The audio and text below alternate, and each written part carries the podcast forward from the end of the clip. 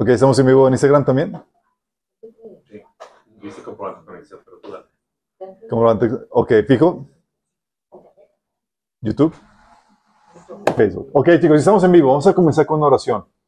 Oigan, por cierto, antes de comenzar, gracias a todos los que han estado. Si saben que hay equipos de trabajo para limpieza, cocina y, Claro que sí. y demás. Oigan, muchas gracias a todos los que se han apuntado. Su trabajo es muy importante, chicos. Sí, depende de eso el que las cosas funcionen bien aquí. La intención no es que no lo podamos hacer nosotros, chicos. Por años lo estuvimos haciendo mi esposa y yo todo este todo ese servicio. La idea es que enseñarle a ustedes a servir, sí, y a ser responsables. Si no pueden o algo venir, please avisen, chicos.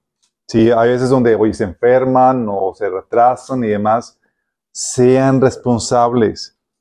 Y si te desanimas y no quieres servir en algo o le bajas la guardia en ese sentido, nomás recuerda que si no eres fiel en lo poco, no se te va a poner sobre lo mucho. Y si tú subestimas el servicio mínimo que haces aquí, ¿qué será cuando el Señor, te podrá poner sobre cosas mayores? Obviamente no. Tienes que ser fiel en lo poco, chicos. ¿Sí? Ah, y también cuando fallen las cosas y demás, porque a veces pasa- pasan, please, iniciativa, chicos. Ven que llegamos y no hay nada puesto, acomodado. Pónganse las pilas y a- a- cooperen y demás. Siempre lo hacemos, pero se los, se los comparto para que estemos de eso con, la, con las antenitas bien paradas. Exactamente, somos una familia, chicos. De hecho, aprovechando, hay vacantes en el equipo 1 y en el equipo 3. por si- ¿De cocina o de...? Pues, pues es que cambia. Sí, Cambia. para ver la urgencia. Si es de cocina, urge, chicos. Hoy, por ejemplo, este, ah, no, hoy no, pero en el equipo 1 y el equipo 3, este, si hay vacantes, hay tres que se necesitan suplir. Así es. Pa- para que pasen recursos humanos, para que vean las prestaciones. Me interesa que, digo, ahí ven eh, con ella las prestaciones y, y el pago. Yo tengo una pregunta.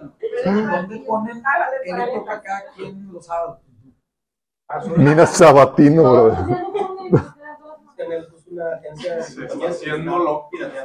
Ok, vamos a comenzar, chicos. Sí, me interesaba que esto quedara grabado porque hay, hay gente que faltó. Shh.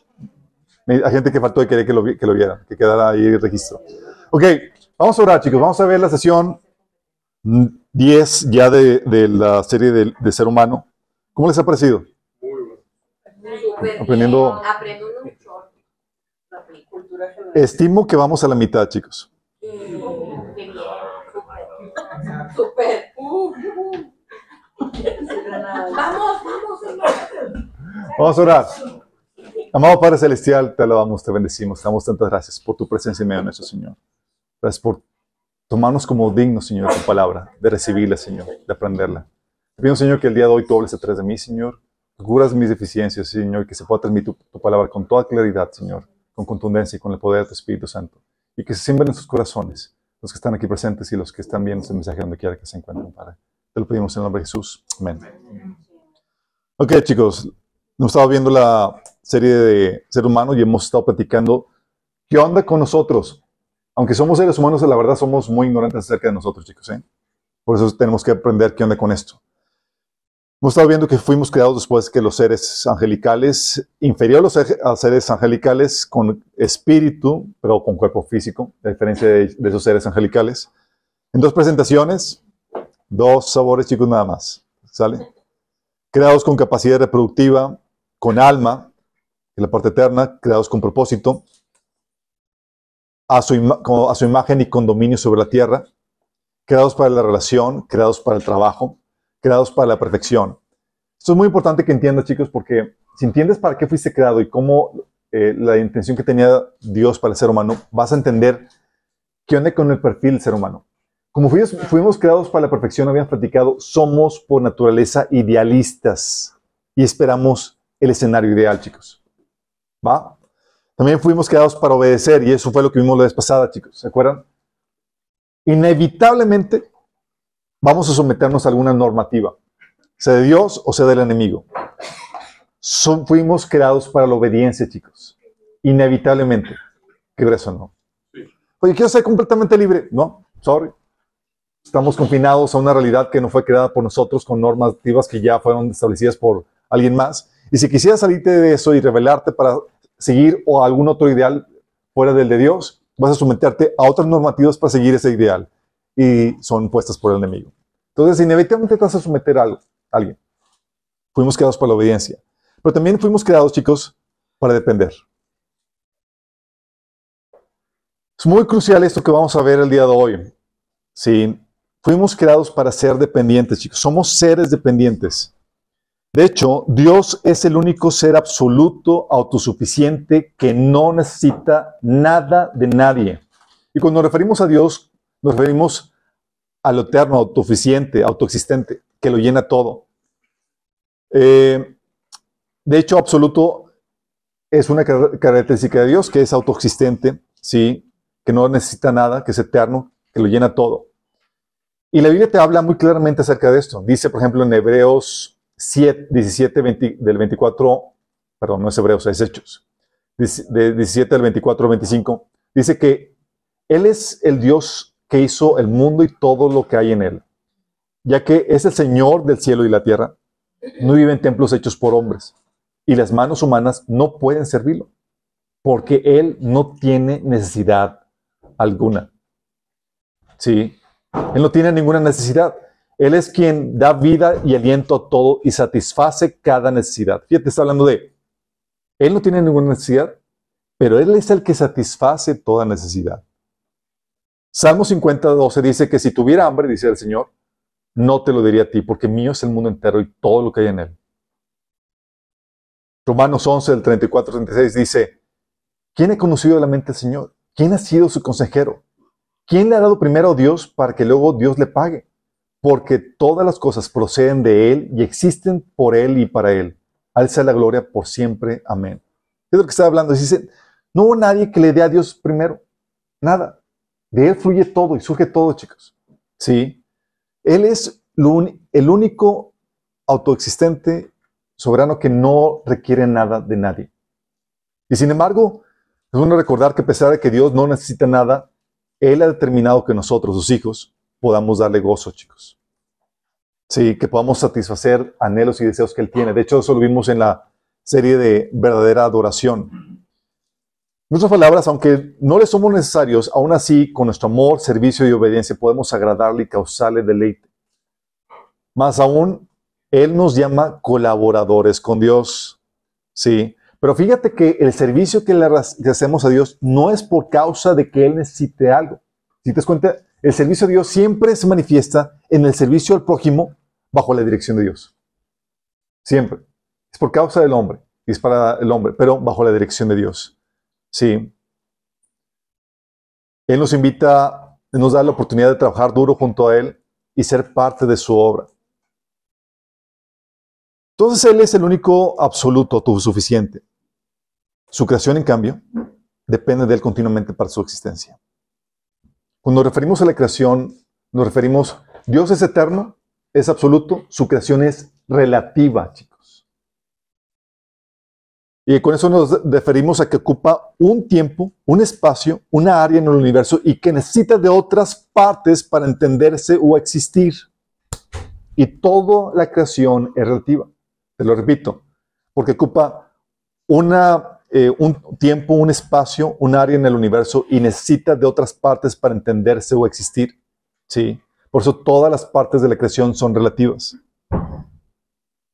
Eso bien lo descubrió Einstein, chicos.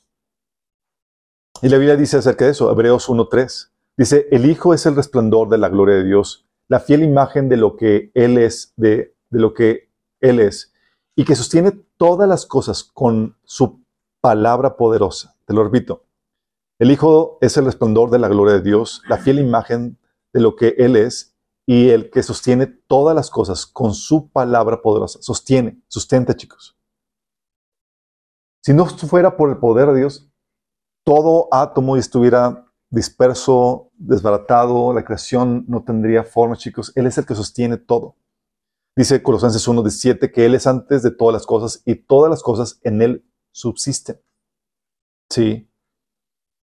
Somos, dependemos continuamente de Dios para nuestra existencia, chicos. Somos seres finitos, limitados, dependientes de él, para Él, para, para nuestra existencia y para nuestra supervivencia. No tenemos todo el poder, ni tenemos todo el conocimiento, ni estamos en todo lugar. Es que dependemos de alguien que sí lo esté, chicos. Entonces somos seres dependientes. ¿Dependientes en qué sentido? Hay varias necesidades que tenemos como seres humanos. Sí. Son siete necesidades que vamos a ver.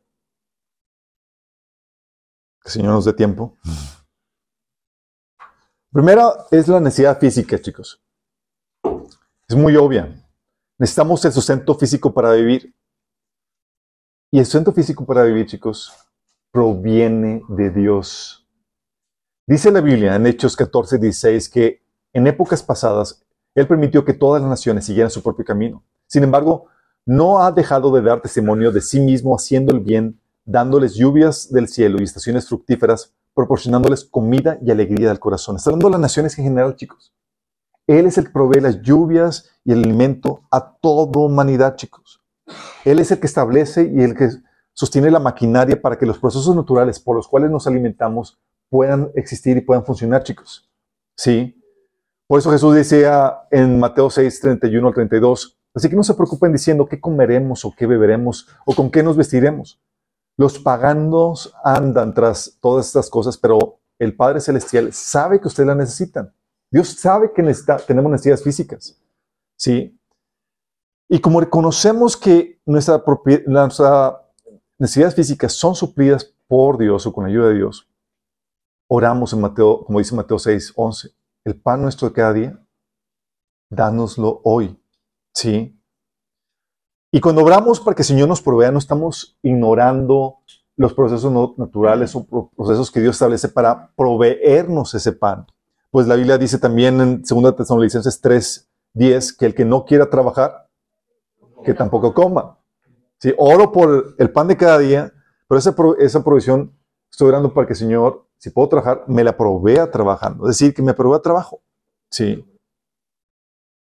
1 Timoteo 6, 8 dice que así que teniendo sustento y abrigo estemos contentos con eso. Entonces,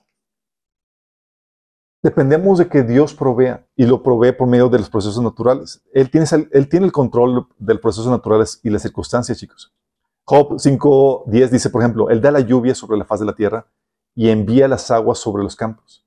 Él es el control de todo eso. Si Él decidiera no mandarlo, chicos, estaríamos arruinados. Dice la Biblia en Mateo 5:45 que Él hace salir su sol sobre los malos y buenos y llover sobre justos e injustos. De hecho, en Jeremías 14:22 Dios le dice, ¿puede alguno de los inútiles dioses ajenos enviarnos lluvia? ¿Acaso cae del cielo por sí misma? No, tú eres el único, oh Señor nuestro Dios. Solo tú puedes hacer tales cosas. Entonces esperamos que nos ayudes. Porque de Él depende nuestro sustento, chicos. Sí. Pero no solamente nuestro sustento de los procesos físicos, porque Él es el que manda la lluvia, el que permite que, el pasto y las, y las hierbas eh, crezcan y demás, sino que también Él es el que controla las circunstancias por las cuales somos provistos, chicos. Dice, por ejemplo, Lucas 10 del 4 al 7. Cuando Jesús mandó a los discípulos, ¿se acuerdan de viaje misionero a los 70 discípulos? Jesús les dijo, no lleven monedero, ni bolsas, ni sandalias, ni se detengan a saludar, ni a nadie por el camino. Les dice, no lleven recursos, chicos. Dios estaba mandando a Jesús a este viaje misionero y era no solamente un- una práctica de servicio, sino también una práctica de fe, donde iban a ver cómo Dios les iba a proveer por medio de las circunstancias en las cuales Dios los iba a sumergir. Por eso en el versículo 7 dice, quédense en esa casa y coman y beban de lo que ellos tengan, porque el trabajador tiene derecho a su sustento. Sí, a su sueldo, dice la Biblia. Está diciendo aquí, tú estás haciendo la obra de Dios, no te preocupes, Dios va a proveer, va a proveer gente que te va a dar para tu sustento. Él es el que controla no solamente los procesos naturales que, que nos sostienen, chicos, también las circunstancias, que Dios abre puertas para el trabajo, para que nos provean los recursos y demás. Sí, de hecho, algo que vemos nosotros, por ejemplo, en 1 Samuel 10, del 3 al 4, cuando Saúl fue ungido como rey, este Samuel le dice, ¿sabes qué? vete a tu casa y le da instrucciones en cuanto a lo que va a pasar. Y fíjate lo que dice, dice Samuel a Saúl. Dice, más adelante, cuando llegues a la encina de Tabor, te encontrarás con tres hombres que se dirigen a Betel para adorar a Dios. Uno de ellos lleva tres cabritos, otro tres panes y el otro un odre de vino. Después de saludarte, te entregarán dos panes. Acéptalos. Se iba al camino y Saúl no iba, iba sin lonche ni nada y él, pues, ¿cómo le voy a decir? Dios ya tiene previsto todo eso, chicos. Porque Él es, Él suple nuestras necesidades físicas, chicos. La promesa del Señor es que si buscamos primero su reino, Él se va a ocupar de todo lo, demás, porque reconocemos que viene de Dios. Y sabemos entonces que nuestras necesidades físicas vienen por medio de, de la provisión que Dios da. Pero en el diseño original, chicos, el sustento que Dios da por medio de los alimentos que, proveen, que se provee en el campo, eh, por medio de, de la provisión que se da en la naturaleza. Pero había una provisión también muy particular en la, que la Biblia te enseña, que es el árbol de la vida. Dios nos da sustento, alimento para mantenernos vivos. El árbol de la vida, sin embargo, era para mantenernos vivos para siempre, chicos. Como se nos cortó acceso al árbol de la vida, nuestros cuerpos se deterioran, envejecen y mueren, chicos. El árbol de la vida mantenía al ser humano eternamente joven. La fuente de la juventud. Era el fruto de la, de la juventud. Génesis 3, del 21 al 24 dice, Dios el Señor hizo ropa de pieles para el hombre y su mujer y los vistió. Dijo, el ser humano ha llegado a ser como uno de nosotros, pues tiene, pues tiene conocimiento del bien y del mal. No voy a hacer que se extienda, que extienda su mano y también toma del fruto del árbol de la vida y lo coma y viva para siempre. Entonces Dios el Señor expulsó al ser humano del jardín del Edén para que trabajara la tierra de la cual había sido hecho. Luego de expulsarlo, puso al oriente del jardín del Edén a los querubines y una espada ardiente que se movía por todos lados para custodiar el camino que lleva al árbol de la vida. O sea, se nos cortó el acceso al, árbol, chicos. Ya no podíamos tener acceso. El árbol de la vida, chicos, nos mantenía jóvenes. Se esperaba que lo, lo comiéramos periódicamente. Sí, por eso estaba así. Pero en Cristo, chicos, se nos restaura el acceso. Por eso dice Jesús en Apocalipsis 2.7, el que tenga oídos, que oiga lo que el Espíritu dice a las iglesias. Al que salga vencedor, le daré derecho a comer del árbol de la vida que está en el paraíso de Dios. Se te restaura eso. Porque no solamente requerimos alimento, chicos. Es versículo Apocalipsis 2.7. Porque no solamente requerimos alimento para vivir, requerimos este fruto en particular para vivir para siempre. Sí. Y uno dice, ¿y si se seca? ¿Y si se extingue? No va a haber tal cosa, chicos. Sí. Dios nos provee del árbol de la vida. Mientras que estemos conectados con Dios, Él nos va a dar todo lo que necesitamos. Apocalipsis 22, 2, 22, 2 dice, fíjate, en medio de la, de, la, de la calle de la ciudad, está hablando de la Nueva Jerusalén, y a uno y otro lado del río, estaba el árbol de la vida, que produce 12 frutos, dando cada mes su fruto, y las hojas del árbol eran para la sanidad de las naciones. ¿Cómo que para la sanidad de las naciones? Se supone que ya no iba a haber muerte ni enfermedad ni nada de eso. Es para lo que les comento, para mantener a las naciones en perpetua juventud. Sí. Dice Apocalipsis 22, 14, dichosos los que lavan sus ropas para tener derecho al árbol de la vida, para poder entrar por las puertas de la ciudad. Entonces el Señor se restaura eso, Él nos provee no solamente el sustento, sino también el alimento que requerimos para vivir para siempre, chicos. Físicamente estamos hablando. Sí. Todos tenemos necesidades físicas que provienen de Dios, ya sea por procesos naturales y por, y por cuestiones circunstanciales. ¿Cuántos de aquí no hemos visto que Dios de repente abre puertas o pone citas divinas para proveernos lo que necesitamos? El trabajo y demás. Y dices, wow, pues Dios, chicos. Él tiene todo el diseño detrás de eso. Y reconocemos que Dios es el que hace que las cosas sucedan para nuestra provisión. Pero no solamente tenemos necesidades físicas, tenemos necesidades religiosas.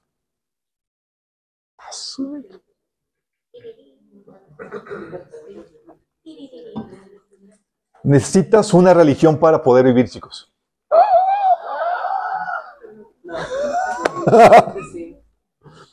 Lo, lo. Déjame decirte esto. Quiero que entiendas esto. El hombre, chicos, no sabe todo. ¿Estás consciente de eso? Sí. Cómo funciona la realidad es un conocimiento demasiado grande y complejo, el cual no tenemos. Así el hombre no conoce toda la realidad, pero necesita tener una concepción de ella para moverse de ella y estudiarla. Así que debe llenar los huecos de ignorancia con numerosos supuestos que se aceptan por fe. ¿Captas? Dichas creencias siempre son de inspiración espiritual y son absolutas. Preguntas como, ¿cómo son los orígenes? ¿De dónde surgió todo? ¿Hay dimensiones más allá de la física a las que el ser humano no tenga acceso? ¿Es esto un diseño, algo virtual? ¿Hay otros seres que interactúan con nuestra realidad? ¿Quiénes somos? ¿Cómo son? ¿Por qué son las cosas como son? Etcétera.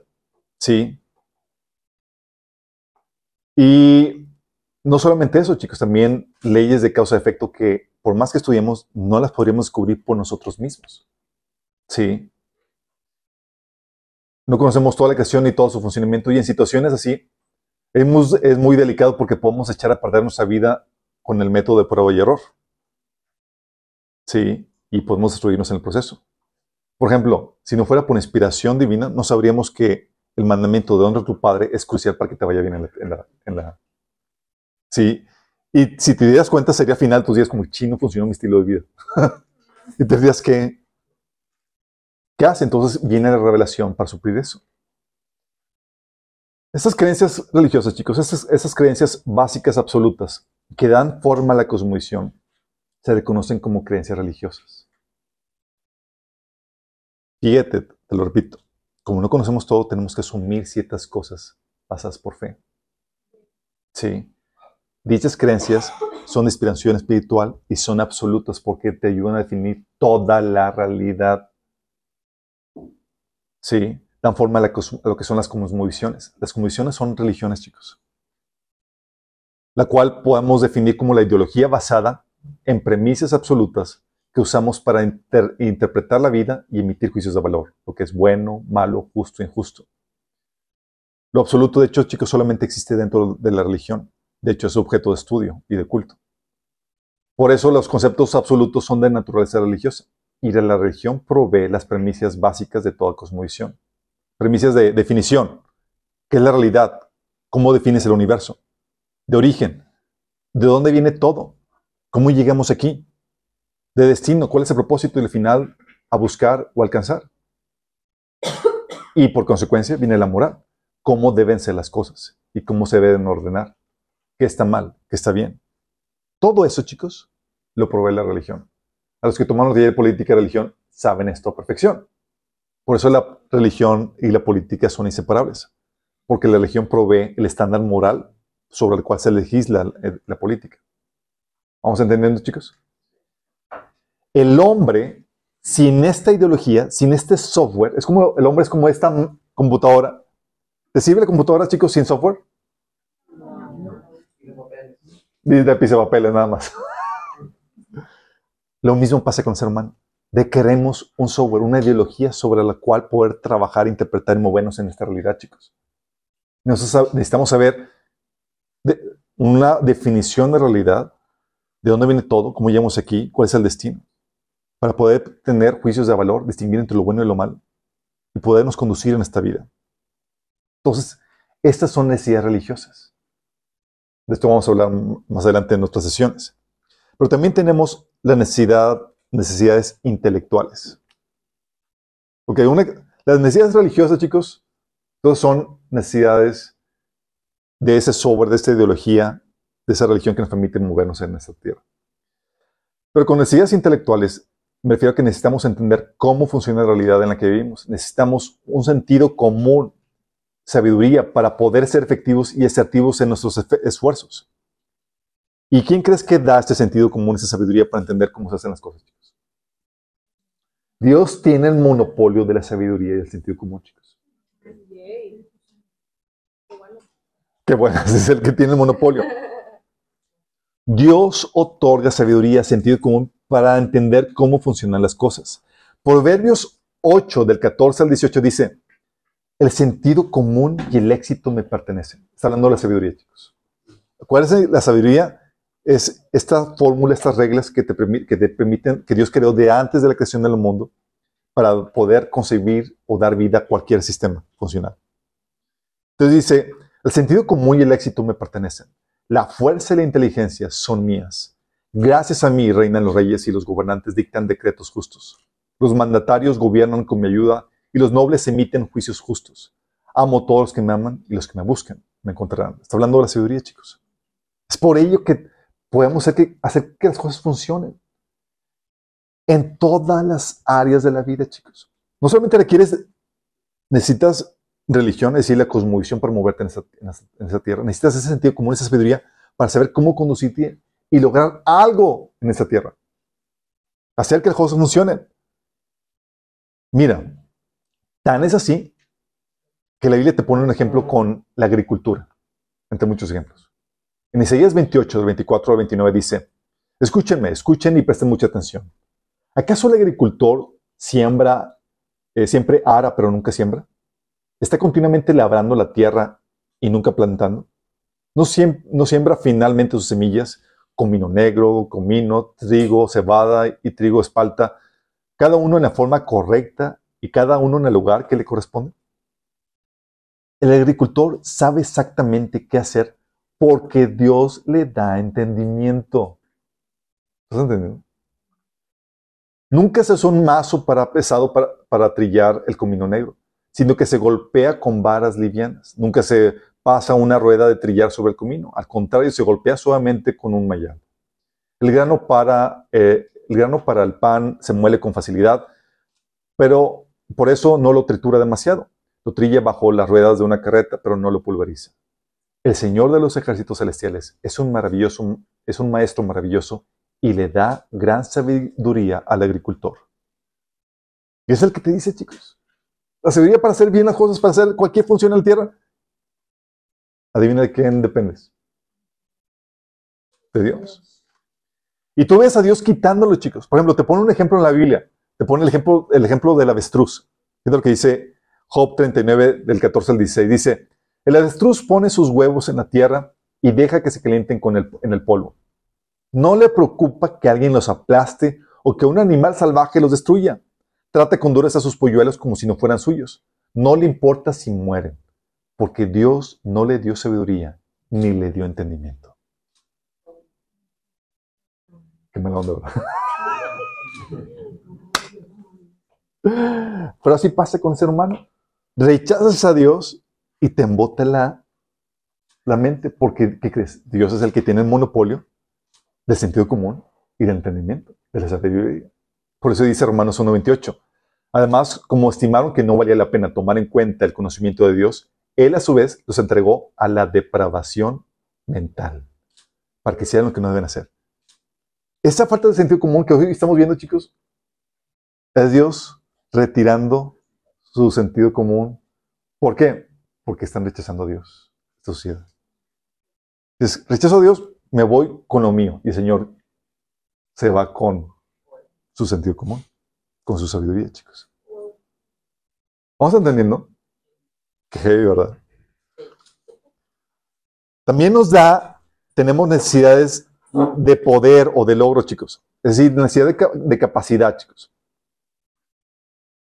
Y el Señor suple esas necesidades dándonos dones, habilidades naturales. Dice la Biblia en Romanos 12:6 que Dios en su gracia nos ha dado dones diferentes para hacer bien determinadas cosas. ¿De dónde vienen esas habilidades para hacer bien determinadas cosas, chicos? De Él, de Dios. De hecho, Deuteronomio 8:18 dice, recuerda al Señor tu Dios porque es Él quien te da el poder para producir esa riqueza. Así he confirmado hoy el pacto que bajo juramento hoy hizo eh, con tus antepasados. Fíjate que está diciendo, Él es el que te da el poder que para hacer la riqueza. De Dios viene esa capacidad, chicos. Según de Corintios 3, del 4 al 5 dice Pablo, no es que nos consideremos competentes en nosotros mismos. Nuestra capacidad viene de Dios.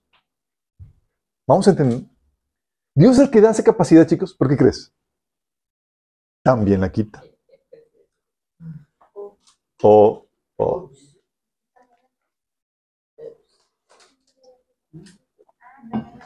Quita las capacidades, chicos. Sí. Pero ¿cómo si los dones y llamados son irrevocables? No, son- pero no son obligatorios. Tú puedes decidir desviarte y no cumplirlo. Y Dios puede castigarte y ponerte fuera de la banca. ¿Sí? De hecho, algo sí sucedió. Adivinen con quién, chicos. Con Nabucodonosor. Ah, sí. ¿Se acuerdan? Sí. Nabu, Nabu. ¿Se acuerdan? Él había construido un imperio majestuoso, tremendo, y él pensó que lo había hecho con su propia capacidad, sin tomar en cuenta, su- sin darle gloria a Dios. Dijo, ah, te voy a dar una, te voy a dar una... Lo pueden levantar, por favor. Sí. No dijo eso. No dijo eso.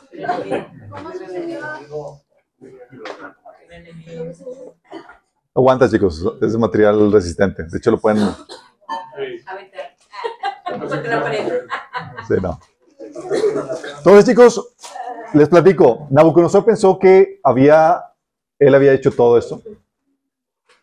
Y en, en Daniel 4, del 31 al 35, vemos lo que Dios hizo sobre la vida de, de este Nabucodonosor para darle una enseñanza. Dice, desde el cielo dice, este es el decreto en cuanto a ti, rey Nabucodonosor. Tu autoridad real se te ha quitado y serás apartado de la gente y vivirás entre los animales salvajes. Comerás pasto como el ganado y siete años transcurrirán hasta que reconozcas que el, el Altísimo es el soberano de todos los reinos del mundo y que se les entrega a quien él quiere. Y al instante se cumplió lo anunciado a Nabucodonosor. Lo separaron de la gente y comió pasto como el ganado. Su cuerpo se empapó en, el rocío del, con el rocío del cielo y hasta el pelo y las uñas le crecieron como plumas y garras de águila. Pasado ese tiempo, yo, Nabucodonosor, elevé los ojos al cielo y recobré el juicio. Alabé, entonces alabé al Altísimo, honré y glorifiqué al que vive para siempre. Su dominio es eterno, su reino permanece para siempre. Ninguno de los, de los pueblos de la tierra parece, merece ser tomado en cuenta. Dios hace lo que quiere con, con los poderes celestiales y con los pueblos de la tierra. No hay quien se oponga a su poder ni quien le pida cuentas de sus actos. Qué grueso, ¿no? ¿Qué hace el Señor aquí? Lo que hace el Señor es que le quitó toda capacidad a Nabucodonosor, chicos, e hizo que se comportara como un animal. Sí. Y se estuvo comportando comiendo césped y ahí, ahí seguramente Daniel lo tenía cuidando con correa y demás.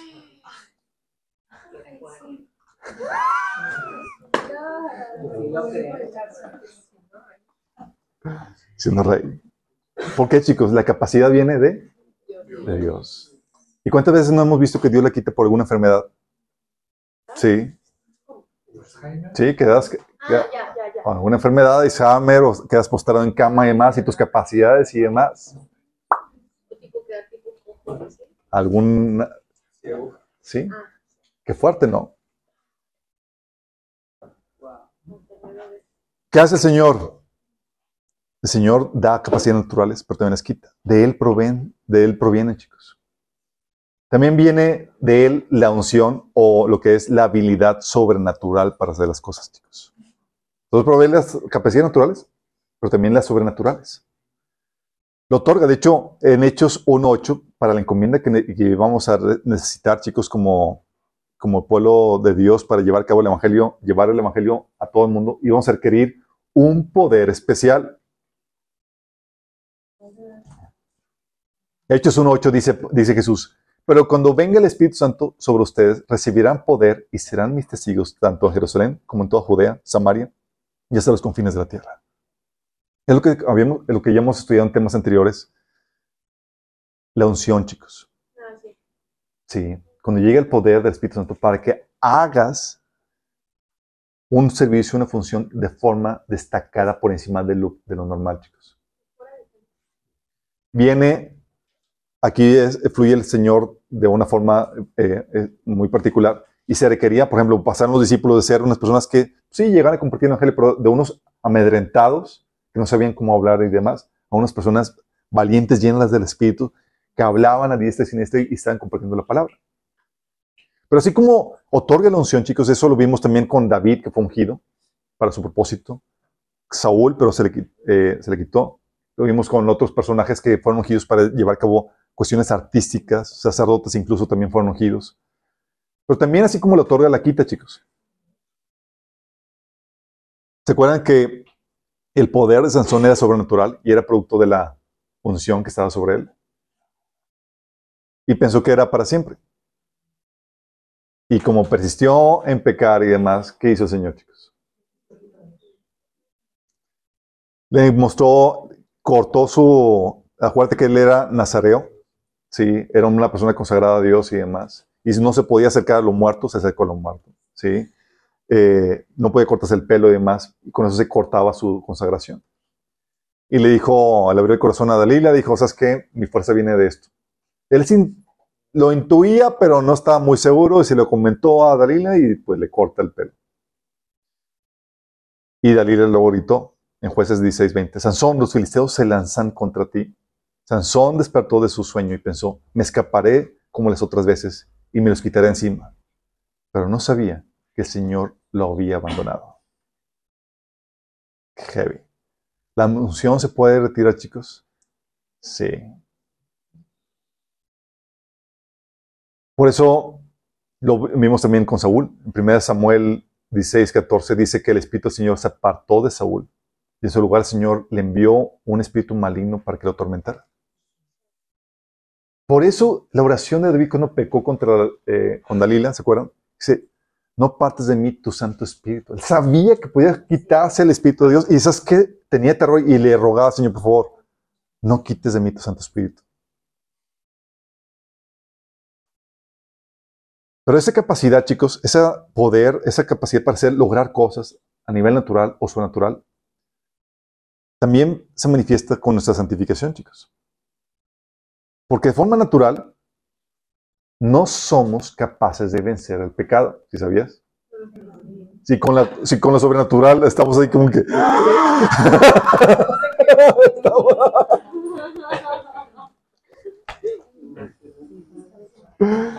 Dice Juan 8, 34 al 36, dice, Jesús les dijo, de cierto, de cierto, os digo que todo el que hace pecado, esclavo es del pecado. Y el esclavo no puede, no queda en la casa para siempre. El hijo sí queda para siempre. Así que si el hijo os liberar, libertare, seréis verdaderamente libres. Si eh, practicas pecado, eres esclavo. Si necesitas ayuda sobrenatural de Dios para poder vencer. De hecho, por eso Romanos 7, del 21 al 25, dice Pablo, así que descubro esta ley, que cuando quiero hacer el bien, me acompaña el mal. Porque en lo íntimo de mi ser me deleito en la ley de Dios, pero me doy cuenta que en los miembros de mi cuerpo hay otra ley, que es la ley del pecado. Esta ley lucha contra la ley de mi mente y me, mantiene cautivo. Soy un pobre miserable. ¿Quién me librará de ese cuerpo mortal? Gracias a Dios por medio de Jesucristo nuestro Señor. Sí. Es por medio solamente del que podemos ser libres de eso. Romanos 5 del, 20 del 5 al 9 dice, porque los que son de la carne piensan en las cosas de la carne. Cuando habla de que son de la carne, es personas sin el Espíritu Santo. Pero los que son del Espíritu, en las cosas del Espíritu. Porque el ocuparse de la carne es muerte, pero el ocuparse del Espíritu es vida y paz. Por cuanto los designios de la carne son enemistad contra Dios, porque no se sujetan a la ley de Dios, ni tampoco pueden. Y los que viven según la carne no pueden agradar a Dios. Posible. Mas vosotros no vivís según la carne, sino según el Espíritu, si es que el Espíritu de Dios mora en vosotros. Y si alguno no tiene el Espíritu de Cristo, no es de él. Entonces, te dice. Si estás en la, en la carne, sin, es decir, sin el Espíritu, no puedes someterte a Dios y no puedes agradar a Dios. Necesitas, ¿qué? Ayuda sobrenatural, que es el Espíritu. Entonces, Dios nos provee esa capacidad, chicos. ¿Queremos algo por nosotros mismos? Fail total. No podemos. Sí. Esa ayuda también, chicos, dice, bueno, Dios me dio la capacidad. Aún dentro de tu capacidad, ne- necesitas más que eso. Necesitas la ayuda circunstancial que Dios provee, chicos. Porque no, no bastan tus dones. Se requiere que las circunstancias sean propicias. Juan 3, 27 dice, nadie puede recibir nada a menos que Dios se lo conceda desde el cielo. Tú puedes ser muy talentoso y demás, Pero si Dios no te lo concede, bye, no lo vas a obtener. De hecho, por eso Eclesiastés 9 a 11 dice, observe, observe algo más bajo el sol. El corredor más veloz no siempre gana la carrera y el guerrero más fuerte no siempre gana la batalla. Los sabios a veces pasan hambre, los habilidosos no necesariamente son ricos y los bien instruidos no siempre tienen éxito en la vida. Todo depende de la suerte, de estar en el lugar correcto en el momento oportuno. Aún tus habilidades ya no dices, no es suficiente, necesito que Dios ponga las cosas. ¿Estamos dando cuenta, chicos? Por eso dice la Biblia en Salmo 127.1, si el Señor no edifica la casa, en vano se esfuerzan los albañiles. Por eso mismo, chicos. Requerimos que necesitamos de su habilidad y de que Él ponga las circunstancias propicias para poder hacer algo, lograr algo. ¿Sí? Entonces son necesidades de, de logro, de capacidad o de poder. También tenemos las necesidades emocionales, chicos. Necesidades emocionales, eso lo vimos en de sanidad emocional. Y aquí quiero que entiendas esto. Cuando hablo de necesidad emocional, no estoy hablando de, que algo realmente suceda. No importa si realmente eres provisto o no, eh, tenemos la necesidad de sentirlo. Hay gente que, que está siendo resguardada, protegida, pero no importa que esté siendo resguardada y demás, no se siente seguro. ¿Sí me explico? No importa que suceda, o gente que se siente segura, pero está completamente desprotegida. Es para que esté lo contrario. Pero tenemos la necesidad emocional que tiene que ser suplida, sin importar la realidad que, eh, que esté sucediendo. Esta necesidad, chicos, se manifiesta como un vacío en nuestro corazón, como una sequedad en nuestro corazón, como una sed. ¿Sí? Dice Juan 7, del 37 al 39, que en el último día, el más solemne de la fiesta, Jesús se puso de pie y exclamó, si alguien tiene sed, que venga a mí y beba. De aquel que cree en mí, como dice las escrituras, brotarán ríos de agua viva. Con esto se refería al Espíritu que habrían de recibir más tarde a los que creyeran en Él. ¿Qué estaba haciendo el Señor aquí? Diciendo, ¿sabes que Hay gente que tiene sed. Y todos tenemos esa sed, chicos. Esa sed emocional.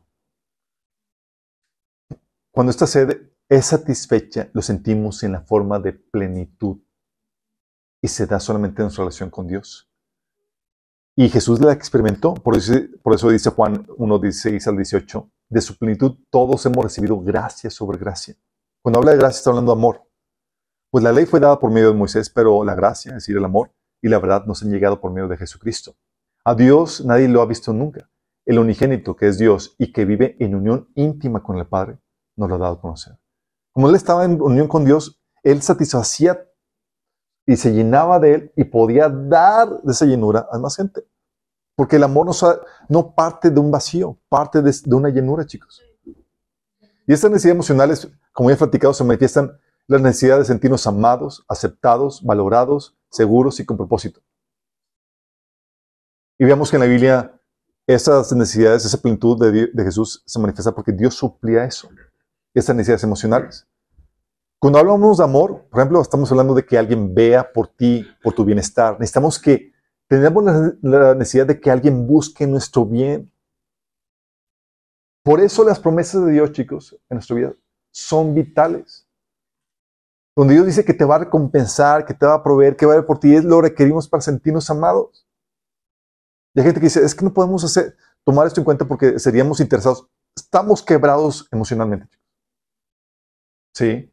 Hay gente que dice, es que, es que la gente no se ama suficiente a sí misma. No, no, no. Su amor ni siquiera es suficiente para que satisfaga sus necesidades emocionales, chicos. Estamos en bancarrota emocional.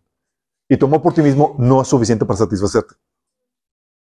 Necesitas que alguien más venga a llenar ese vacío y ese alguien más tiene que ser el tamaño de Dios. y solamente hay uno que tiene ese tamaño. Dios. Por eso Jesús decía, el Padre me ama porque sacrificio, sacrifico mi vida para poderla tomar de nuevo. Él ahí satisfaciendo su necesidad de sentirse amado. Juan 15, 9 dice, yo los he amado a ustedes tanto como el Padre me ha amado a mí. Permanezca en mi amor. Juan 17, 24, porque me has amado desde antes de la fundación del mundo. Romanos 5, 5 también dice, pues Dios nos eh, sabemos con cuánta ternura nos ama Dios porque nos ha dado al Espíritu Santo para llenar nuestro corazón con su amor. Y ves a Jesús satisfaciendo su necesidad de ser amado en Dios el Padre. Y vemos cómo se lograba por medio del Espíritu que llenaba su corazón y lo hace también con nosotros, chicos.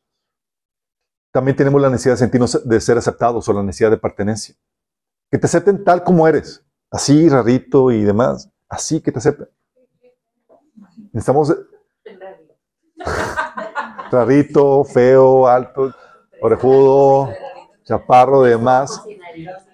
que eran. Necesitamos, el- tenemos la necesidad de sentir, de ser, de ser- de hacer- de ser aceptados, de que pertenecemos, chicos. Que te, se te acepte tal como eres y que seas parte de algo o de alguien. Jesús decía en Mateo 13, 17, desde los cielos, de- con Jesús vemos eso, cómo se satisfacía en Mateo 13, 17, cuando dice, desde los cielos soy yo, entonces una voz que decía, este es mi Hijo amado, en quien me complazco. Él recibía su necesidad de aceptación en quién? En el Padre. Juan 8:29 dice, porque el que me envió conmigo está, no me ha dejado solo. No me ha dejado solo el Padre, porque yo hago siempre lo que le agrada. O sea, él no se veía por sí mismo, él sabía que pertenecía. Juan 13, 13 dice, sabía Jesús que el Padre había puesto todas las cosas bajo su dominio y que había salido de Dios y a él volvía. La necesidad de pertenencia. Vamos viendo, chicos. También la necesidad de sentirnos valorados, que es la necesidad de que alguien te considere valioso, importante. En Jesús lo vemos cómo se suplía en Juan 5 del 22 al 23 que dice, además el Padre no juzga a nadie, sino que le ha dado al Hijo autoridad absoluta para juzgar, a fin de que todos honren al Hijo así como honran al Padre. En Juan 8, 54 que dice, si yo me glorifico a mí mismo, le respondió Jesús, mi gloria no significa nada, pero quien me glorifica es mi Padre, el que ustedes dicen que es su Dios. Tenemos la necesidad que nos valoren, que nos honren, chicos. Y podemos obtener eso de parte de Dios. Por eso buscamos, dice la Biblia, que un corazón cambiado se en que busca el avance que viene de Dios y no de los hombres. También la necesidad de seguridad. La necesidad de que te protejan y estén contigo para ayudarte. Lo ves en Jesús en Mateo 26, 53, cuando dice, ¿crees que no puedo acudir a mi Padre y al instante pondría a mi disposición más de 12 batallones de ángeles? ¿Se sentía seguro Jesús? Mira, aquí el Señor manda su protección. Juan 16, 32 dice, pero se acerca el tiempo, de hecho ya ha llegado, cuando ustedes serán dispersados, cada uno se irá por su lado y me dejarán solo. Sin embargo, no estoy solo porque el Padre está conmigo. ¿Qué ves o no? ¿Se, se sentía seguro Jesús? Sí. ¿Dónde lo suplía eso? De su Padre. O con propósito, que te da razón para vivir. Dice Juan 18:37, yo para esto he nacido y para esto, es, eh, para esto he venido al mundo, para dar testimonio de la verdad. Sabía su propósito. ¿Dónde, qui- dónde- ¿De quién crees que viene su propósito, chicos? Del Padre que le revelaba cuál es la tarea que tenía que hacer. Juan 12:27 dice, ahora mi alma está muy entristecida, ¿acaso debería orar, Padre, sálvame de esta hora? Pero esa es precisamente la razón por la que viene. O Marcos 1:38, él les dijo, vamos a los lugares vecinos para que predique también ahí, porque para esto he venido. Jesús hablaba con propósito porque le era revelado por parte del Padre y satisfacía sus necesidades y esas necesidades las tenemos nosotros. Y buscamos satisfacerlas de forma mediocre, incompleta y parcial en el ser humano o en cualquier otra cosa y solamente Dios puede satisfacer esas necesidades emocionales, chicos. También tenemos la necesidad de protección. Aquí no hablo de una necesidad de sentirnos protegidos. Tenemos una necesidad real de ser protegidos. ¿Por qué? Porque hay fuerzas superiores que se levantan contra nosotros y requerimos de la intervención de alguien superior. Es decir, de Dios. ¿Por qué crees que Jesús te enseñó a decir, a orar, mejor dicho, en Mateo 6:13? No nos dejes caer en tentación, sino líbranos del maligno. Mira, si te ponen a pelear por ti mismo contra Satanás, ¿quién crees que va a ganar, chicos? El changle, chicos. El querubín más poderoso. Mira, el querubín más poderoso. O sea, de los rangos angelical que tenía Satanás, era el top. El, el encargado de resguardar la misma presencia de Dios. No se imagínate.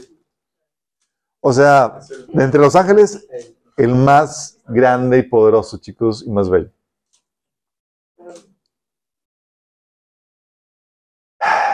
Y llega con nosotros y dices, oye, tenemos a un enemigo y te dicen que es ese querubín. Y dices, en la torre.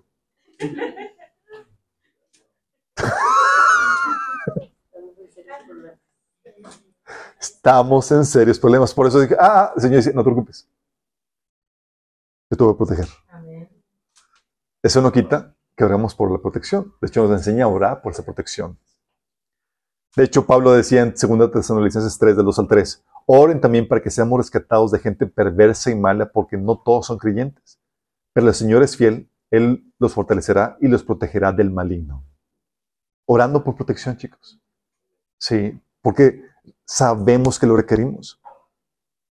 Y hay, hay poderes siniestros que sobrepasan nuestras capacidades de contrarrestarlos, chicos. Oye, pues hay cosas que puedes contrarrestar con poniendo un candado, cerrando la puerta y demás, pero hay otras que sobrepasan toda capacidad, chicos. Poder espiritual y demás, pero hay maquinarias políticas y demás que si Dios no interviene, estaríamos expensas para que hicieran y hicieran con nosotros. Y es ahí donde invocamos, Señor, guárdanos, protégenos del maligno. Sí.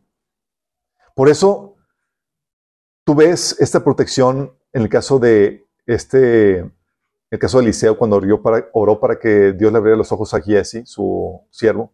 En 2 Reyes 6, del 15 al 17, dice, por la mañana cuando el criado del hombre de Dios se levantó para salir, vio que un ejército con caballos y carros de combate rodeaba la ciudad. Ay, mi señor, exclamó el criado, ¿qué vamos a hacer? No tengas miedo, respondió Eliseo. Los que están con nosotros son más que ellos. Entonces el Señor oró, el señor, entonces Elías oró, Señor, ábrele a Giesi los ojos para que vea. El Señor así lo hizo y el criado vio que la, que la colina estaba llena de caballos y carros de fuego alrededor de Eliseo. Qué fuerte, ¿verdad? Chicos, y dices, ah, pero es que ese era Eliseo, era profeta y era. No, no, no, dice la Biblia en Hebreos 1.14 que, que los ángeles son espíritus dedicados al servicio divino, enviados para ayudar a los que han de heredar la salvación. O sea, no solamente ellos, sino nosotros, chicos. Mira, déjamelo poner, déjame ponértelo de esta forma. Satanás te odia. ¿Va? Vamos a medio. Y quiere destruirte. Quiere matarte. ¿Vamos bien? ¿Por qué no lo ha logrado, chicos? Porque está muy atolondrado, nomás no latina, no lo sabe. Porque Dios no se lo permite. ¿Cómo no se lo permite? No se lo permite, chicos. Pone ángeles para nuestra protección. Sí. Dice 2 Timoteo 4:18, así es, el Señor me librará de todo ataque maligno y me llevará salvo a su reino celestial. A Dios sea toda la gloria por siempre y para siempre. Amén. ¿Estamos entendiendo? El enemigo no logra hacerte nada porque hay ángeles alrededor, chicos. Lamentablemente, déjame decirte algo. Los demonios son muy ruidosos. Porque quieren hacer, y los ángeles y la presencia de Dios es más silenciosa, chicos. ¿Por qué les comento esto? Porque el enemigo quiere hacerse sentir más palpablemente que Dios y los ángeles para causar en ti temor y terror, chicos. No, es que la, perturbación estuvo muy intensa. Y Dios ahí con sus ángeles resguardándote, pero tú ni, como pues no, como ni en cuenta ni nada, tú estás todo porque lo que sí sentiste, lo que escuchaste, lo que se movió, pues obviamente la perturbación. Sí. Pero Dios es más silencioso. Está ahí resguardándote y demás. Dice, es por fe, hijo. Confía que estoy. Señor, manifiéstate, hazme ver que estás aquí, Señor. Mueve algo.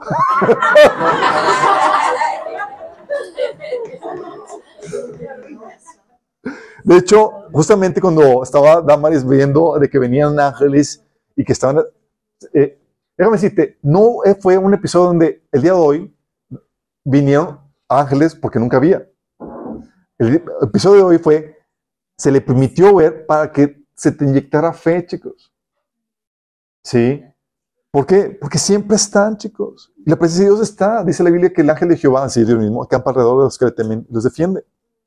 Pero lamentablemente, Dios no hace guato por eso. No dice, eh, aquí estoy, entiéndanme todo. No, es, aquí estoy. Sí, y ya te lo dije mi palabra y créeme. Y queremos que haga show y, que se manifieste y que... Pero no, el Señor, ya te lo revelé, ya, confía. En cambio los demonios son bien ruidosos, chicos.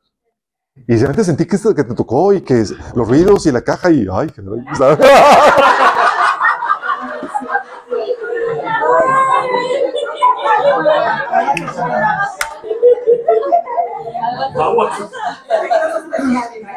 ¿Y qué hace el enemigo?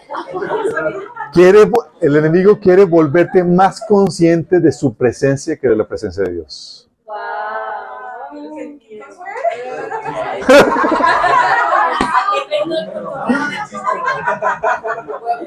El enemigo quiere vo- volverte más consciente de su presencia que de la presencia de Dios.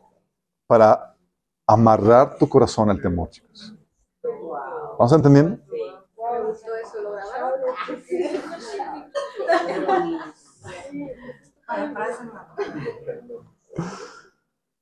Tenemos la necesidad de ser protegidos, chicos.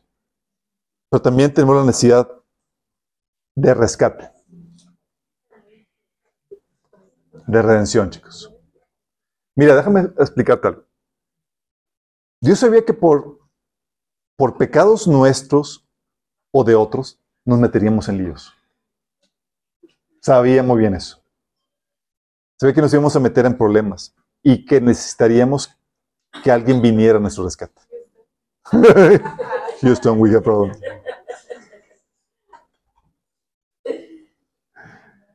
Y es ahí donde Dios entra al rescate. Es decir, mira, nos envía, nos pone en el mundo y más, y Él se, se van a meter en problemas, pero aquí estoy. La van a regar, se van a meter en el atolladero, pero aquí estoy. Y es la necesidad de rescate o de redención, chicos. Tú lo ves, por ejemplo, en el pueblo de Israel, por causa de los pecados de los egipcios y demás que los esclavizaron. Dios le dice al pueblo de Israel en Éxodo 6:6, dile al pueblo de Israel, yo soy el Señor, te libertaré de la opresión que sufres, te rescataré de la esclavitud en Egipto, te redimiré con brazo poderoso y con grandes actos de justicia. Y lo ves también, eso fue por causa del pecado de los egipcios, pero luego lo ves en todo el libro de jueces, era por sus, sus propios pecados. Pecaban y Dios los entregaba al enemigo. Y el Señor, ahí voy. Y era esa historia repetida vez tras vez, tras vez, tras vez, chicos. Sí. Pero lo vemos también en el, no solamente en la historia de Israel, lo vemos en el hombre general. chicos. Dice la Biblia en Salmo 49, de 7 a 9, nadie puede salvar a nadie ni pagarle a Dios rescate por su vida. Tal rescate es muy costoso. Ningún pago es suficiente. Nadie vive para siempre sin llegar a ver la fosa. El costo de nuestra redención es impagable porque pecamos contra el ser cuya valía no se puede cuantificar, que es Dios.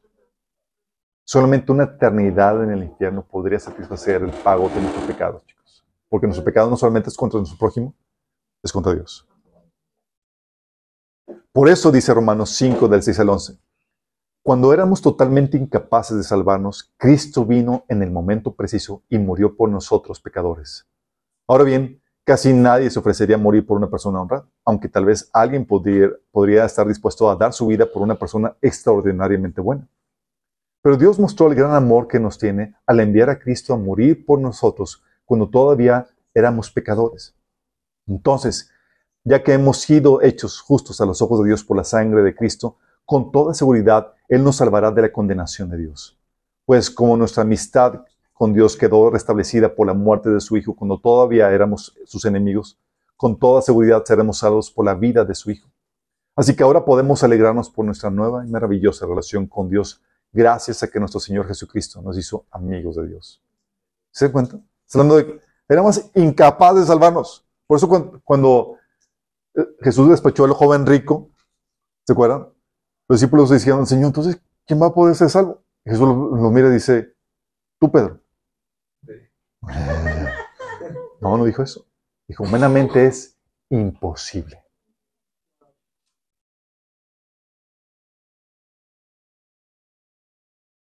Pero no solamente necesitamos la redención para la salvación, chicos, también de circunstancias, de enfermedades, de situaciones difíciles, chicos. Cuando aquí nos, no, no nos hemos metido en problemáticas diversas.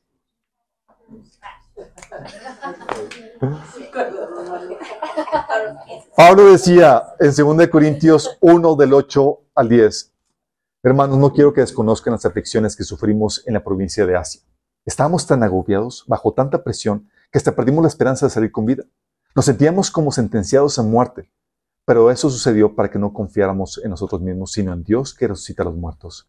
Él nos libró y nos librará de todo peligro de muerte. En Él tenemos puesta nuestra esperanza y Él seguirá librándonos. Porque chicos, ante cada situación, problemática que vivimos, porque como seres humanos, por causa de nuestras fallas, nos vamos a quejetear, nos vamos a meter en problemas, chicos. Y por causa de los pecados de otros, nos van a meter en problemas. sí. Pero es aquí donde entra Dios para salvarnos. Y estoy seguro que tú puedes recapitular todos los episodios donde Dios te salvó del atolladero en el que estabas y la libraste. Estas son las siete necesidades que tenemos, que tiene el ser humano, chicos. Y para todos, Dios es el que le suple. ¿Sabes qué significa el nombre de Dios, chicos? El nombre de Dios se nos dio como un cheque al portador. Como un cheque al portador. Es decir, Dios es lo que necesitamos cuando sea que pasemos por alguna necesidad. La palabra Jehová o Yahvé, dependiendo de cómo se lo quieran traducir, significa yo soy. Es el gran yo soy. Sí.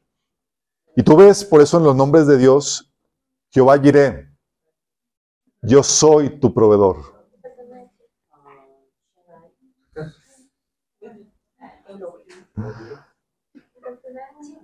Jehová Rafa, yo soy tu senador. Jehová Nisi, yo soy tu bandera, tu victoria. Jehová Sama, yo soy tu compañero. Jehová Shalom, yo soy tu paz. Jehová Roy, yo soy tu pastor. Jehová Side- Sin- Siden- Sid-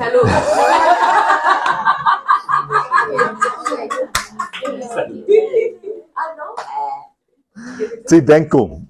Siden- Tin- Tinkedu. Tinkedu. Exactamente. Yo soy tu justicia. Jehová Sabaoth, yo soy el capitán de los ejércitos. Yo soy el que soy, porque Dios es lo que necesita que sea cuando lo necesita, chicos. Por eso es, yo soy. ¿Yo soy qué? Yo soy tu proveedor. ¿Qué necesitas? Yo soy todo lo que necesitas. Y me convierto en aquello que necesitas para suplirte. Sí.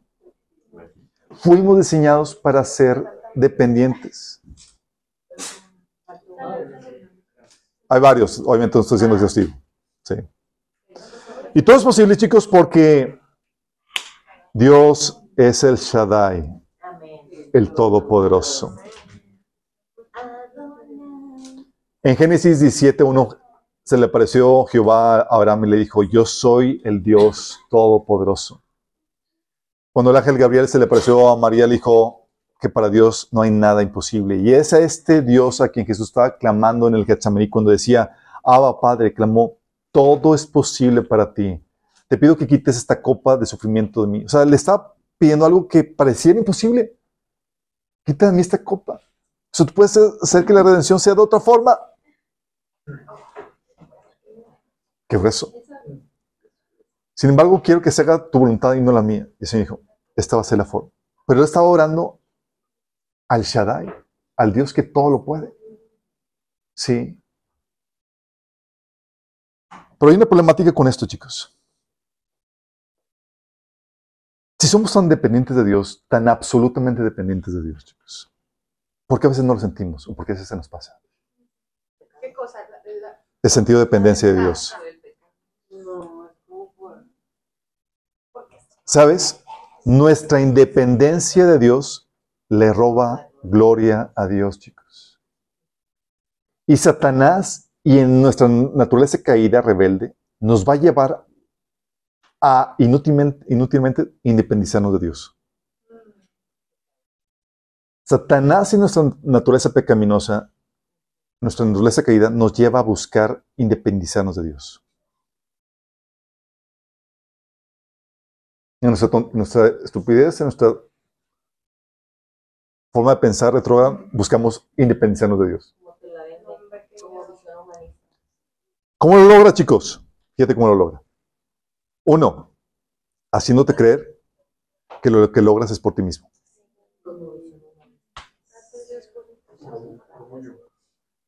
Chicos, cuando Dios, lamentablemente como, bueno, así Dios enseñó esto, pero como Dios nos provee por medios indirectos, es decir, por medio de personas y de las habilidades que nos otorgó, es fácil perderlo de vista y envanecernos. ¿Estamos entendiendo?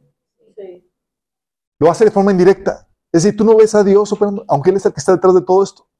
Tú ves tus habilidades, pero no recuerdas que Dios es el que te las oto- otorgó. Sí. Ves a las personas que te proveen, pero no ves a Dios detrás de las personas.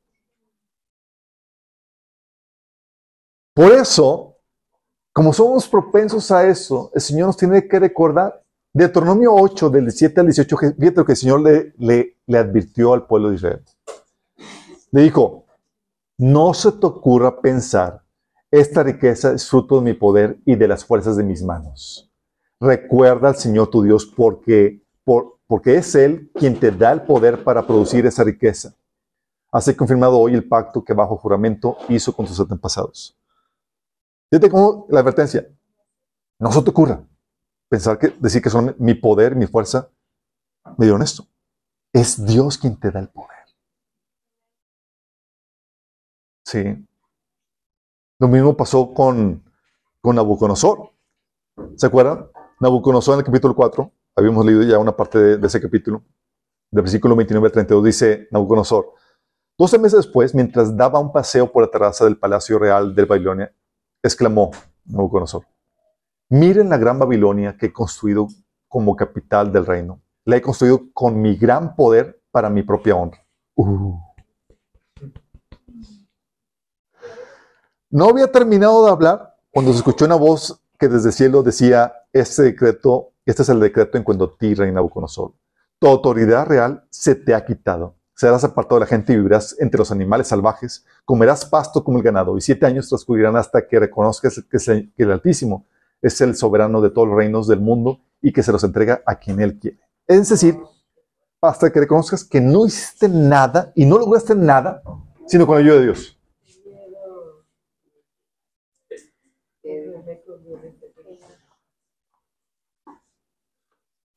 Dios quiere, chicos, que nos mantengamos humildes, reconociendo siempre que todo viene de Él.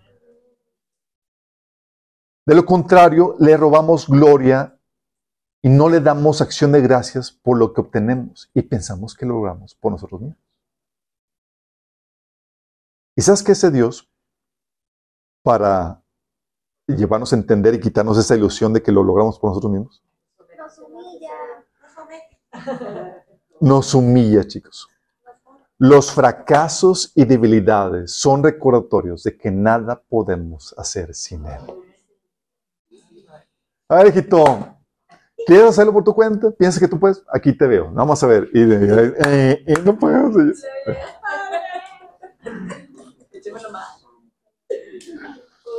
Por eso dice la Biblia en Proverbios 11.2, con el orgullo viene el oprobio. Proverbios 29.23, el orgullo termina en humillación. Proverbios 16.18, antes del quebrantamiento es la soberbia.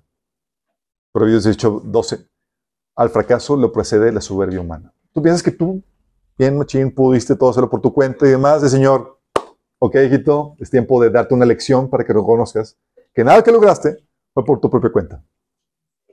Y te deja. ¿Por qué, chicos? Porque Dios quiere que siempre lo veas involucrado en todo lo que sucede. Porque a veces nada más ves tus habilidades y te ves a ti mismo y te envaneces. ¿Te acuerdas qué pasó con este eh, Satanás? Mismo. Se envaneció por su belleza y sabiduría. Se vio a sí mismo y dijo, wow, qué chido soy.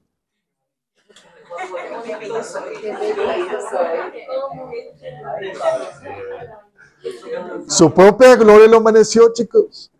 Y se olvidó de dónde venía todo eso. Dale gloria a Dios.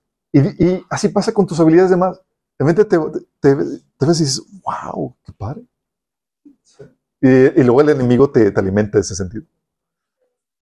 Sí. Y dices, ok, es tiempo de enseñarte. algo".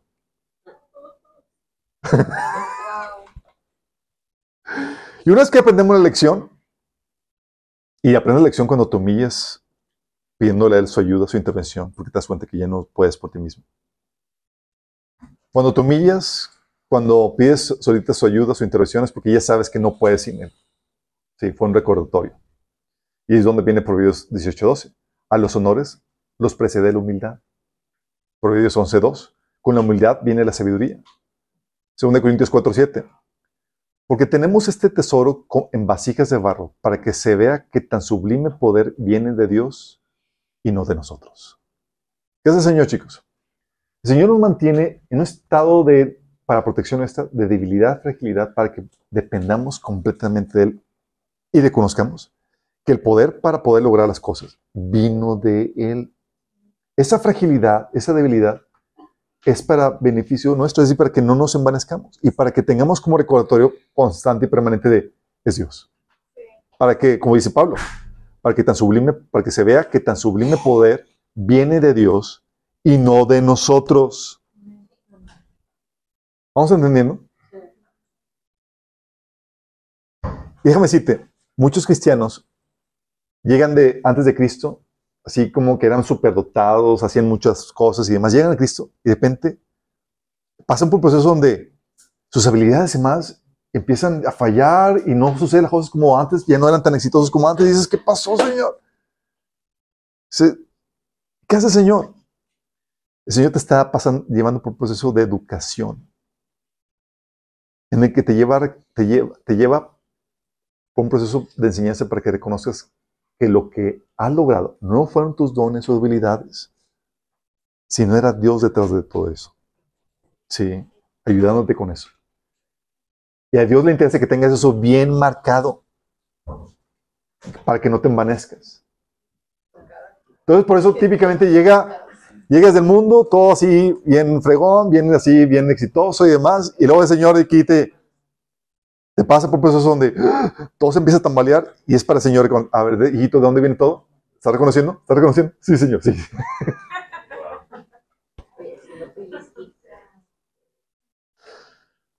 Sí.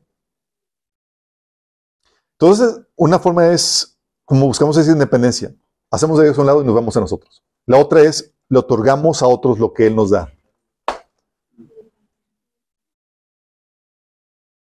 Chicos, como Dios nos provee lo que necesitamos típicamente por medios indirectos, es decir, usando personas, procesos naturales y demás, somos propensos a hacer un lado de Dios y darle la gloria y las gracias a los intermediarios que Dios utiliza. Y glorificamos nuestro trabajo, nuestro jefe o nuestra, al que suple nuestras necesidades emocionales, nuestro esposo y demás, y pensamos que dependemos de eso. Sí. Pero también lo- no solamente vemos a las personas como los mediadores, tam- también a veces le atribuimos eh, lo que Dios nos da a otros entes o dioses, chicos. Romanos 1 del 19 al 23 vemos eso cuando dice, Pablo, me explico, lo que se puede conocer acerca de Dios es evidente para ellos, pues Él mismo se los ha revelado. Porque desde la creación del mundo, las cualidades invisibles de Dios, es decir, su eterno poder y su naturaleza divina, se perciben claramente a través de, las, de lo que Él creó, de modo que nadie tiene excusa. A pesar de haber conocido a Dios, fíjate lo que está diciendo, a pesar de haber conocido a Dios, vieron a Dios y que todo proviene de Él. O sea, a pesar de haber conocido a Dios, no le glorificaron como a Dios ni le dieron gracias, sino que se extraviaron en sus inútiles raz- razonamientos y se les oscureció su insensato corazón. No reconocieron de él que la provisión venía de él. Y aunque afirmaban ser sabios, se volvieron necios y cambiaron la gloria de, de Dios inmortal por imágenes que eran réplicas de hombre mortal, de las aves, de los cuadrúpedos y de los reptiles. Empezaron a darle gloria y gracias a estos seres creados por el hombre, chicos. Y no que Dios, no que estos seres les proveían el alimento y demás. Eso lo ves en todo el culto de los paganos. Sacrifican personas para el buen cultivo, la buena cosecha y la lluvia y demás. Pero eh, ¿son esos dioses los que tienen control de, de los procesos naturales? No. Solamente Dios. Pero le están dando gloria a estos seres. Sí. Y es Satanás tratando de, no, no, no voltees a ver a Dios. O vete a ti mismo o ve a alguien más. No dependas de Dios. Depende de ti. Sí, de hecho, uno de los típicos eslogan del mundo, de que si tú te lo propones, puedes conseguir todo lo que tú quieras si te lo propones y tú puedes que en ti mismo, bla, bla, bla. Sí. Pero también el eslogan pagano, de que invoca a otros dioses. Si tenemos al Dios especializado para la problemática que tú necesitas. ¿No tienes pareja? Mira, nada más lo volteas.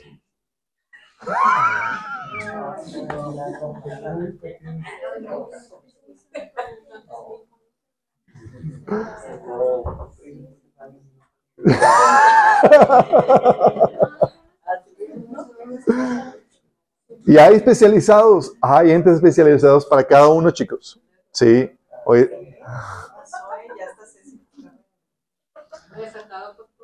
y te lleva a también a proveer.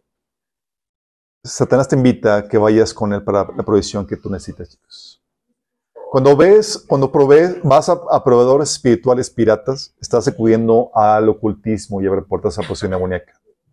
Éxodo 23, 13 dice, no invoques el nombre de ningún otro Dios. Y cuando habla aquí la palabra Dios, está hablando ente espiritual. Sean muertos, dioses. Porque dice, ni siquiera los menciones, no invoques. O sea, no puedes acudir a ningún otro espiritual porque Dios quiere ser el único y solo proveedor tuyo.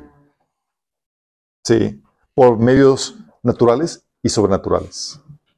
Pero cuando vas con, tú abres una puerta, eh, acudes al ocultismo cuando necesitas, cuando quieres la ayuda sobrenatural y no de Dios. Porque, ¿qué crees? Satanás también ofrece ayudarte. Es la versión piratona de la ayuda espiritual que necesitamos. Y te, mira, sale mal y te le cobra carísimo. Carísimo. ¿Cómo que carísimo? Porque aunque Él no te exige, como lo hace Dios, que obedezca sus mandamientos para ayudarte, Él te cobra con tu alma. Sí, de manera. Por eso dice Deuteronomio 18, del 9 al 14, las actividades, típicas actividades ocultistas. Cuando entras en la tierra que el Señor tu Dios te da, ten mucho cuidado de no imitar las costumbres detestables que las naciones, de las naciones que vienen ahí. Por ejemplo, jamás sacrifiques a tu hijo o a tu hija como una ofrenda quemada. Tampoco permitas que el pueblo practique la adivinación ni la hechicería, ni que haga interpretación de agü- agüeros, ni se mezcle en brujería, ni haga conjuros, ni tampoco permitas que alguien se preste a actuar como medium o vidente, ni que invoque el espíritu de los muertos. Cualquiera que practique esas cosas detestables a los ojos del Señor, es detestable a los ojos del Señor. Precisamente porque las otras naciones hicieron esas cosas detestables, el Señor tu Dios las expulsará de tu paso. Sin embargo, tú debes ser intachable delante del Señor tu Dios. Las naciones que estás por desplazar consultan a los divinos y a los hechiceros, pero el Señor tu Dios te prohíbe hacer esas cosas. ¿Por qué, chicos? Porque Satanás también ofrece ayudarte. Y esas prácticas son las formas en las que te ofrece ayudar. ¿Sabes que así como Dios te da una unción para que puedas hacer las cosas de forma, un- tener un desempeño sobrenatural, también Satanás hace lo mismo? Hay una unción demoníaca. Hace copy-paste a lo que Dios ofrece.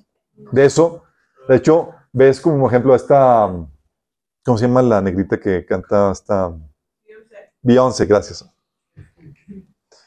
A Beyoncé que ella dice que cuando entra al escenario es otro ente espiritual la que hace el, el, el, el espectáculo, el show ahí. Sí.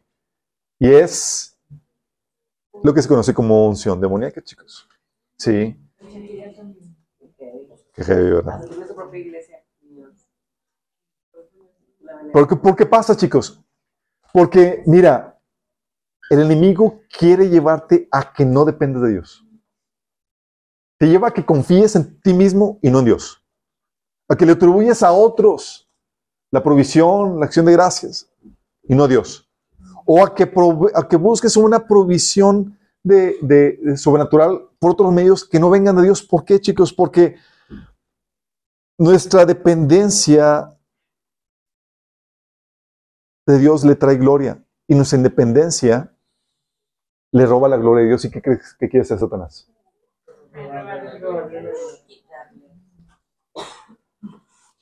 Porque si haces eso, no lo haces compartícipe con tus triunfos, tus glorias y no lo agradeces.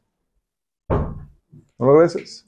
Tú lo hiciste con tu propio esfuerzo. Oh, sí. De hecho, hay a veces que personas que pasan al frente en los Grammys y en los Oscars y demás y dice que, o a las personas que agradecen a Dios y se enojan y dicen, no, es que, que tuvo que ver Dios con eso.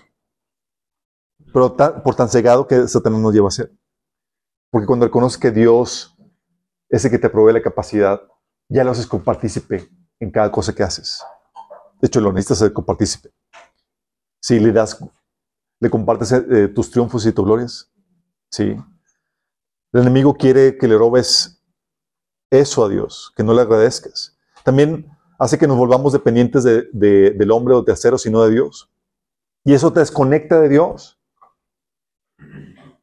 Sí, te desconecta. Porque si tú ¿qué? piensas que, que lo puedes por ti mismo, ¿a poco vas a buscar a Dios? No.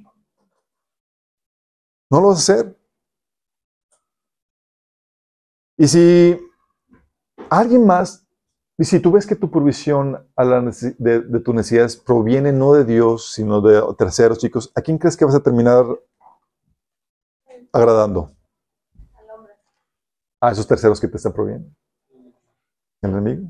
¿O personas? Hay muchas personas que buscan su estabilidad emocional en las personas, por ejemplo, y se vuelven dependientes de ellos y buscan agradar a las personas. Hacen de, de- de- de un tercero, de una persona de su cónyuge, por ejemplo, su ídolo. Y buscan agradarlo a él antes o a ella antes que a Dios mismo.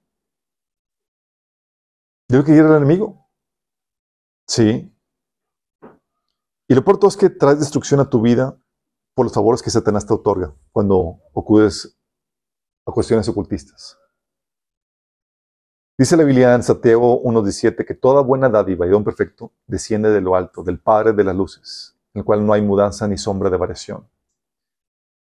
La ayuda que viene de Dios el- es un don perfecto, chicos. Es una buena dádiva.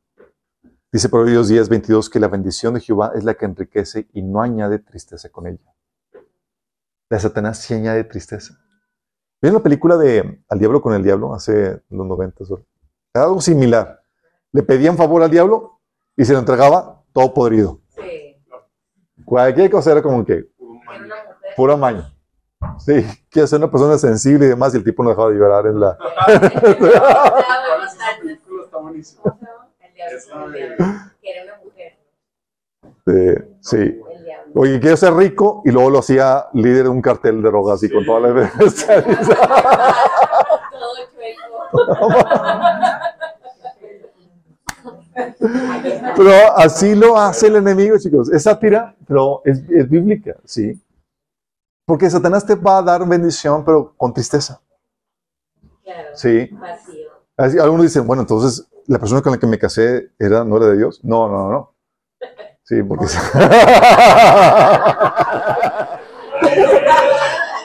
ok, ya sé por dónde se van, chicos. ¿no? Esa persona es perfecta para ti porque te hace la imagen y semejanza de Dios. Sí.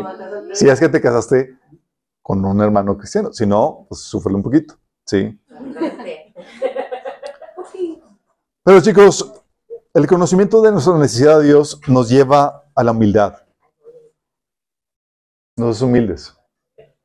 Dios quiere verte humilde, chicos. La razón por la cual a veces nos envanecemos porque perdemos de vista a Dios en medio de la ecuación. Sí.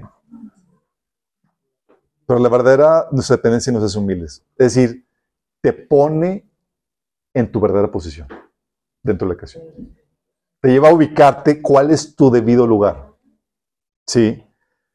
Tú piensas que puedes todo y hacer todo lo que tú quieras, cuidadito. Cuando ya pasas la- el proceso de enseñanza, Señor, llevas ya, ¿sabes qué? Es a ver si Dios quiere. Y a veces caemos eh, que, se envanecen diciendo, es que si lo declaras, lo vas a conseguir y demás, el poder, tu palabra. mm". Santiago dice, esas declaraciones son envanecimientos. O sea, te dice, es si Dios quiere. Porque sabes que depende, depende de que Dios te dé la habilidad y que pongas las circunstancias propicias para eso. Porque ni aún tu habilidad va a ser suficiente. Entonces te lleva a vivir un estado de humildad, chico, reconociendo, Señor, ayúdame. Pero sabes que esa humildad, ese reconocimiento de, de tu necesidad, hace humilde, pero también te lleva a buscarle. Es la co- consecuencia natural. No, pues ahora sí buscar a Dios. Hay gente que está en, problema, en problemada, chicos, y en su problema se olvida de Dios. Es como, ¿cuál es la lógica de eso? Sí. Están en problemada y dice, no tengo tiempo para Dios. ¿Really? ¿Really? Y eso lo ves, por ejemplo, en tus tiempos de oración, porque el reconocimiento de tu necesidad te lleva a orar, chicos, te obliga a orar. Porque es un conocimiento que no puedes por ti mismo. ¿Qué sucede, chicos? Hay gente que, por ejemplo, dice, es que tengo mucha chamba y apenas para, para, para no, no alcanzo y, no tengo tiempo ni de orar. Es, ¿cómo? O sea, tú piensas, tú piensas que por tu propio esfuerzo, sin la ayuda de Dios, vas a poderlo sacar. Porque si tú no tienes tiempo devocional, tú piensas que lo único que requieres son tus fuerzas. Y tú te estás perfilando a que Dios te dé una muy buena enseñanza. Es decir, si no te humillas para buscarlo y pasar tiempo con Él, porque sabes que lo necesitas, el Señor te va a humillar. Sí. Más vale menos tiempo con la ayuda de Dios que más tiempo sin su, sin su ayuda. Sí. Por eso buscamos a Dios, reconocemos la necesidad que tenemos de Él. Por eso oramos, chicos. De hecho, es algo que platicamos eh, como testimonio en otros episodios. Aquí, aquí no, la primera etapa de este ministerio casi no, orábamos. El Señor nos dio pa, pa, pues, ah, pues el don, la habilidad fluye, así que el Señor dice, "No, vamos a enseñarte. Y hasta que empiezan los sacudimientos dices, "Ah, ok, sí, me querimos orar. Porque se nos olvida que, primera, tu capacidad sin ayuda de Dios no funciona, chicos. Necesitas humillarte. Y el trabajo que hacemos para Dios implica una guerra contra el enemigo. Y es un enemigo formidable y necesitas la ayuda de Dios para eso. Sí. ¿O quieres, quieres servir a Dios? Y tú no oras por tu ministerio, el trabajo que estás haciendo. Tú no oras por tu propósito. Lo que Dios quiere hacer contigo y a de ti. Te falta, sí, entender tu necesidad que tiene de Dios. Sí. Entonces te lleva a orar, también te lleva a darle gracias. Y te lleva a adorarle, chicos. Si no reconoces la necesidad de Dios, tú le quitas a Dios la acción de gracias que le debes a Él. ¿Por qué damos gracias a Dios? Por justicia, es lo que le debes. Todo viene de Él. ¿Sí? Por justicia. Por eso le demos acción de gracias y adoración. De hecho, Pablo ves en 2 Corintios capítulo 8, capítulo 9, que eh, las ayudas y demás era para que la gente viera respuesta a sus oraciones y le dieran gracias a Dios. ¿Por qué? Porque al final cuentas el propósito final de todas las cosas es su gloria, chicos. Y Satanás odia eso. Satanás, con tal de robar la, gloria de Dios, va a hacerte creer, no necesitas de él. Tú échale ganas por tus propias fuerzas, independiente de Dios. Necesitas, no necesitas a Dios, puedes acudir a otros medios. No es Dios, es tu trabajo. Hasta que pasan las crisis. Y el Señor enseña humildad al corazón del hombre. Un hermano de aquí me platicaba que de joven tenía un, amigo que era riquísimo, chicos. Iba, tenía su jet privado, iba a Las Vegas, invitaba a medio mundo y demás, y él, y, y este, eh, Jorge, que es el que, el, que me platica esta anécdota, ya era temeroso a Dios de- en su juventud. Entonces le dice a este amigo, dice, oye, tú debes estar muy agradecido a Dios por todo lo que tienes. Dice, ¿por qué Dios? ¿por qué Dios? Porque Él te dio todo. ¿Qué me dio? A mí no me dio nada. Dice, Él te lo puedo quitar. Y él me platica, hoy no tiene ni casa ni nada. Y vive de arrimado con la persona. De ser riquísimo a ser nada. Déjame decirte, chicos, eso es, eso no es lo peor que te puede suceder, es lo mejor que te puede suceder. Para que busques a Dios. Lo peor que te puede suceder es que te dejen en tu éxito, en tu opulencia y nada pase. Porque te dejan en tu soberbia, que al final de cuentas esa soberbia te separa de Dios, te mantiene distante de Dios, porque no reconoces tu necesidad. ¿Vamos entendiendo, chicos? Y tal vez tú no has reconocido tu necesidad de Dios, pero Dios te está buscando porque sabe que lo necesitas. Y sabe que lo necesitas para, para obtener vida eterna y perdón de pecados. Sí, porque dice la Biblia que la paga del pecado es muerte, separación eterna entre tú y Dios. Y Él quiere darte vida eterna, perdón de pecados, algo que no podrías conseguir por ti mismo jamás. Pero Dios ya lo consiguió por ti, al pagar el precio de tus pecados, muriendo por ti en la cruz y resucitando no, al tercer día. Y tú puedes recibir este regalo gratis si estás dispuesto a arrepentirte, es decir, estar dispuesto a seguir tus propios caminos para seguir los de Dios. Y si estás dispuesto a creer que Jesús es Dios que murió por ti en la cruz y que resucitó. Si estás dispuesto a hacer esto, arrepentirte y a creer en el Evangelio, te quiero invitar a que hagas esta oración. Porque la Biblia dice que todo aquel que invoque el nombre del Señor será salvo. Invocarle es esta sal la salvación a través de una oración. Cierra tus ojos y dile, Señor Jesús, el día de hoy reconozco que he pecado contra ti, porque he seguido mis propios caminos y no los tuyos. Pero te pido que me perdones. Yo creo que tú moriste por mí en la cruz y que resucitaste para el perdón de mis pecados. Te pido que me salves, que me des tu Espíritu Santo, que me des la vida eterna, tú me ofreces, Jesús. Amén. Si hiciste esto genuinamente, fue una expresión de, genuina de arrepentimiento de fe, vas a manifestarlo buscando hacer la voluntad de Dios, es decir, leyendo la Biblia. Tienes que discipularte, tienes que congregarte. Si no sabes cómo, eh, contáctanos para ayudarte. A todos los demás, chicos, ¿ahora entiendes cómo Dios nos hizo, chicos? Él es el absoluto, nosotros somos dependientes relativos, dependemos de Él. Y tu dependencia le trae gloria a Dios. Por eso debemos de vivir humildes todos los días de nuestra vida, reconociendo y dando gloria a Dios por todo lo que podamos lograr, hacer, conseguir. Y buscándolo a Él continuamente, porque lo requerimos, chicos. ¿Oramos? Amado Padre Celestial, te damos gracias, Señor. Porque tú nos enseñas que hiciste al ser humano como un ser dependiente. Dependiente de ti, Señor. Perdónanos, Padre, si hemos estado recurriendo a otros entes, si hemos buscado en la brujería, en el ocultismo, la solución a nuestros problemas, Padre. Y ayúdanos, Señor, a verte a ti, Señor, como el único proveedor de todo lo que necesitamos, Señor. Que no veamos a la gente, Señor, a los medios que tú pones, que te veamos a ti, Señor, para que te demos la gloria siempre y por sobre todas las cosas a ti, Señor. Ayúdanos, Señor, a reconocer esta dependencia, Señor, y a vivir con esta humildad, Padre, todos los días de nuestra vida. Te lo pedimos en nombre de Jesús. Amén, gloria a Dios.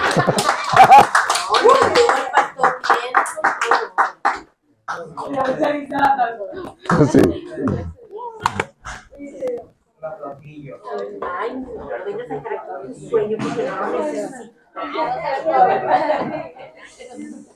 Ay.